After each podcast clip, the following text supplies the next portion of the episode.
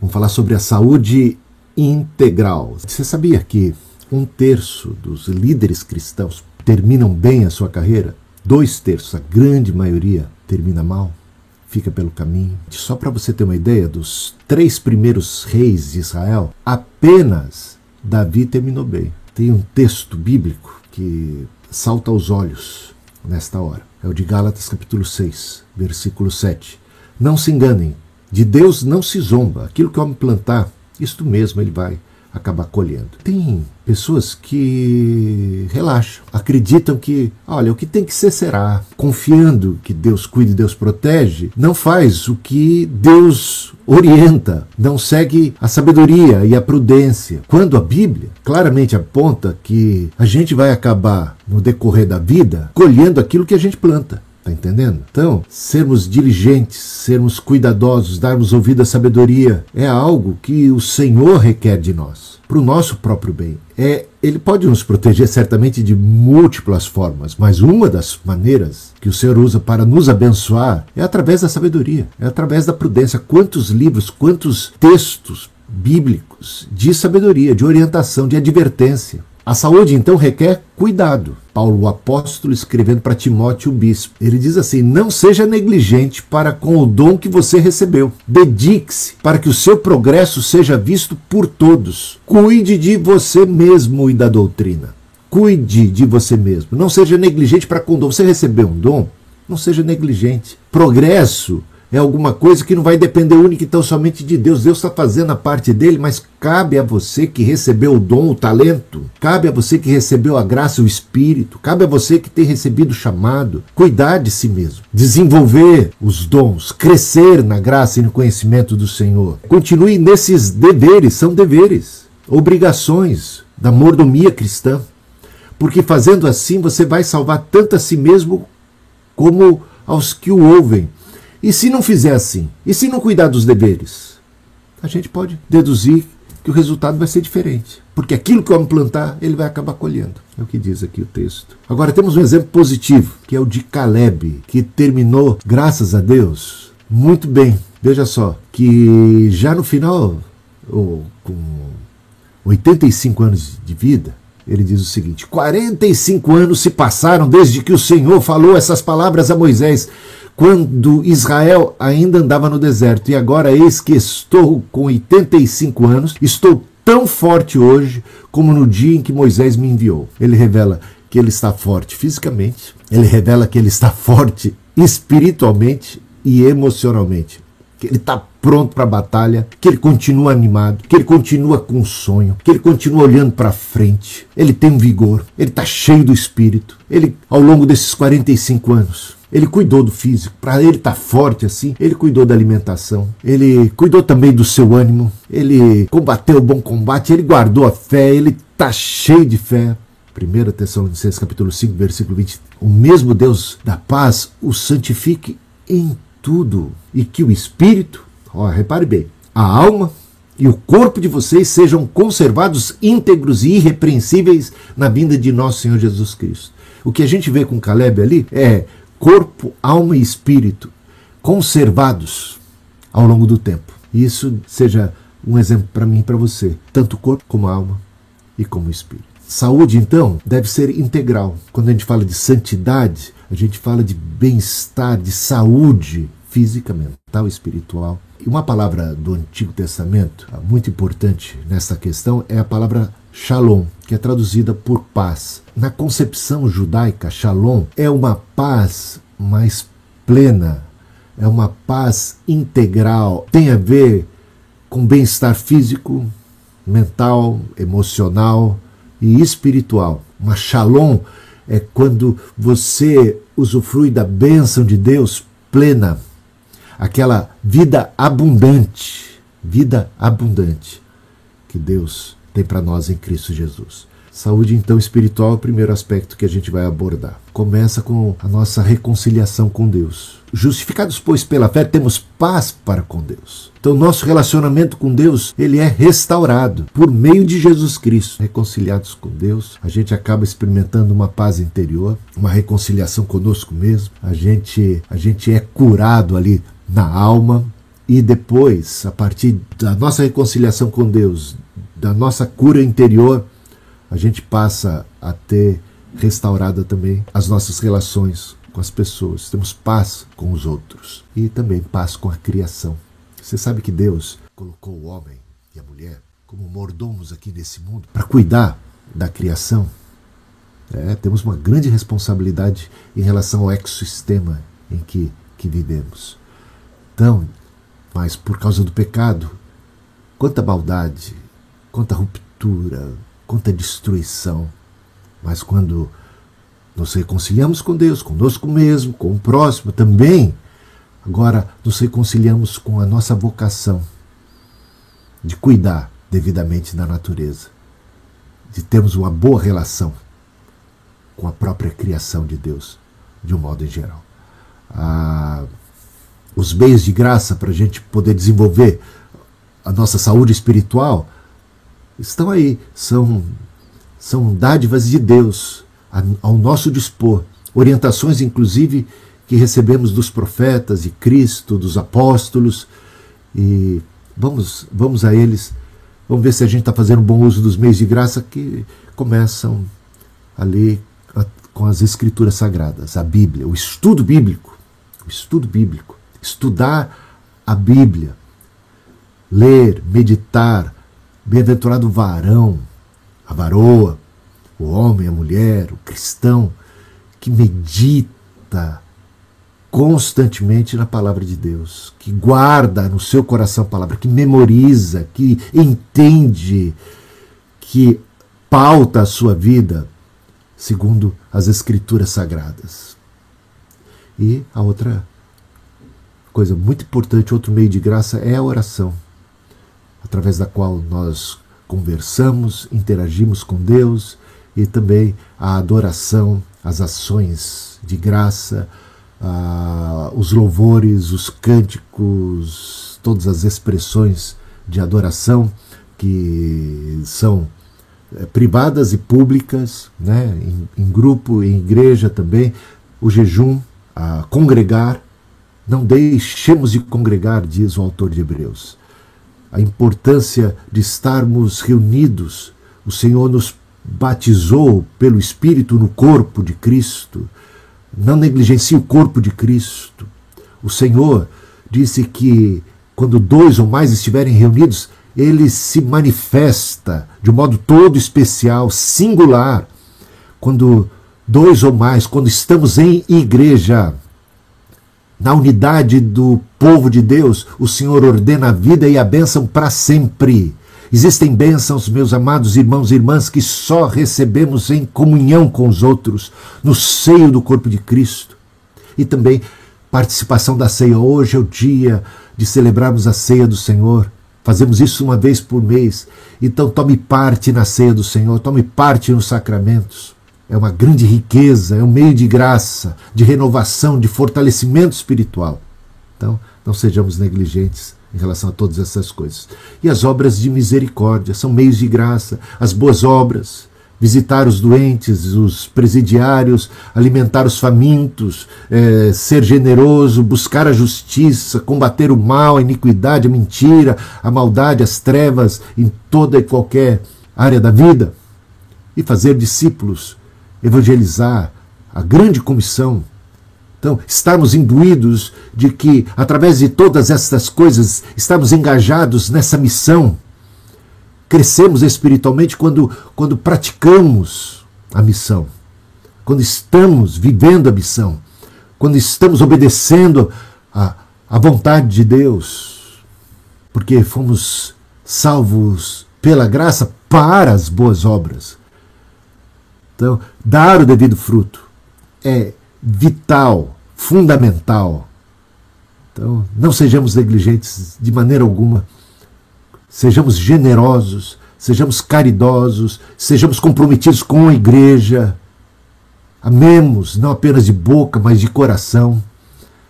E a saúde emocional, a saúde psicológica. Eu incluiria aí a saúde mental, algo mais abrangente. E Veja só, saúde emocional. Para a gente ter uma boa saúde emocional, é importante a gente conhecer nos conhecermos a nós mesmos, quais são as nossas necessidades elementares, básicas, emocionalmente, das nossas emoções, do ser humano, né? enfrentar as questões e não colocar debaixo do tapete, enfrentar as questões do passado que não foram ainda resolvidas ou que estão incompletas na nossa vida. Tem gente que foge disso, a gente precisa encarar, precisa enfrentar, precisam ser serem tratadas, tratadas devidamente tratadas, porque senão elas representam sempre um dano, um obstáculo, uma brecha na nossa alma que compromete as nossas relações, que compromete tudo mais na nossa vida, inclusive o nosso sucesso. As nossas vitórias ficam muitas vezes por ganhar, simplesmente porque nós não temos dado a devida atenção às nossas emoções. Então, o problema de, de não tratarmos as feridas, elas precisam ser devidamente tratadas. Não haja em nós nenhuma raiz de amargura que acaba complicando tudo na nossa vida. Nossos relacionamentos com as pessoas e com o próprio Deus. Fortalecer a nossa resiliência, a nossa capacidade de persistir, de estar firmes, de sermos perseverantes, mantermos também a estabilidade emocional, sabe? Sermos pessoas equilibradas, balanceadas, ter um equilíbrio entre trabalho e lazer, um equilíbrio saudável entre igreja e família. Tem gente que é só família, tem gente que é só igreja. Não, equilíbrio. Há tempo, lugar para todo propósito debaixo do céu. Então, uma vida cristã saudável é uma vida equilibrada, é uma vida que serve de referência para aqueles que estão ao nosso redor. Tratar das ansiedades, a autoestima devidamente tratada, leva você a não ter uma visão de si mesmo mais do que deve e também nem menos do que deve. Fomos criados por Deus, que Deus tem um propósito na nossa vida, que o Senhor, até mesmo naquelas nossas limitações e fraquezas, o Senhor opera quando estamos fracos, é aí que somos fortes. A graça de Deus atua e o nome dele é glorificado ainda mais nas nossas limitações, nas nossas deficiências, nas nossas fraquezas. Não é para a gente, de repente, se sentir diminuído. A gente conta com a graça bendita de Deus, com o auxílio do Senhor, com a atuação do Espírito Santo. E aquilo que era, de repente, algo que nos desfavorecia, ou do ponto de vista físico, mental, emocional, agora, com o auxílio do Espírito Santo, com a graça de Deus, a graça de Deus atua ainda de maneira mais abundante. Poder de Deus se aperfeiçoando em nós, em nossa fraqueza. E a gente sabe que Deus tem um plano para a vida de cada um de nós. Então isso vai curar as nossas emoções quando nós nos sentirmos amados, abençoados em Deus com toda sorte de bênçãos e graças espirituais. Deus tem algo para a nossa vida, que a nossa vida não é em vão. E Deus está conosco, prometeu que estaria conosco e nos ajuda e nos abençoa. Exercemos o domínio próprio sua vida. É intencionalmente ordenada ou é meramente, meramente reativa? Quando a gente está cheio do Espírito Santo, o Espírito Santo nos guia e nos dá uma direção e a gente acaba tendo propósito na vida. Propósito, ele fica mais claro propósito fica límpido aos nossos olhos pela direção do Espírito Santo e a gente passa a controlar mais os pensamentos, os sentimentos, as emoções e não sermos controlados por eles. E vamos então finalmente para a saúde física. E por que, que a saúde física é importante? Muitos pensam só que é importante só o espírito, cuida só do espírito. Não, o corpo é importante porque a Bíblia diz claramente, 1 Coríntios 3,16: vocês não sabem que são templos de Deus e que o Espírito de Deus habita em vocês? Então nós somos habitação de Deus. Deus habita em nós, no nosso corpo, e habita também no corpo de Cristo, por isso a importância da igreja. Mas individualmente, o nosso corpo é templo do Espírito Santo. O nosso corpo é importante. Então a honra do corpo se vê aí a santidade que se deve ao corpo, o cuidado que se deve ao corpo, porque o corpo é templo, porque Deus habita no corpo. Inclusive, nós cremos na ressurreição do corpo. Tal é a importância do corpo. Nós não somos uma alma que habita num corpo, como muita gente erroneamente pensa. O que nós somos é corpo, alma e espírito. Nós somos um ser integral. Tanto que, depois da morte, nós aguardaremos com ansiedade lá no céu o dia da manifestação dos filhos de Deus, o dia da segunda vinda de Cristo, quando o corpo será ressuscitado e revestido de é, perfeição celestial, com características eternas, celestes, incorruptível. Mas o corpo, este corpo, por isso nós santificamos o corpo, cuidamos do corpo. O corpo é importante, foi criado por Deus, pertence ao Senhor, e Ele habita no corpo. Seja zeloso com o templo de Deus, com o santuário de Deus. Você é santuário de Deus. Então, a saúde física é muito importante. Então, isso passa pelo estilo de vida saudável. Um estilo de vida saudável. Hábitos saudáveis. Alimentação saudável. Atividades físicas regulares para o bem do corpo e também o devido descanso, o repouso, a pausa, o sábado, sabe? Saber descansar é muito importante nesse século de tanta ansiedade, de tantas pressões. Em paz me deito e logo pego no sono. É o que diz o salmista saber descansar em Deus, ter essa paz em Deus, confiar em Deus, repousar, devidamente o equilíbrio, a saúde, cuidar do corpo, que é templo do Espírito Santo. E a gente precisa saber dosar. Então, esse estilo de vida mais saudável, mais adequado, todo esse equilíbrio que a vida deve ter,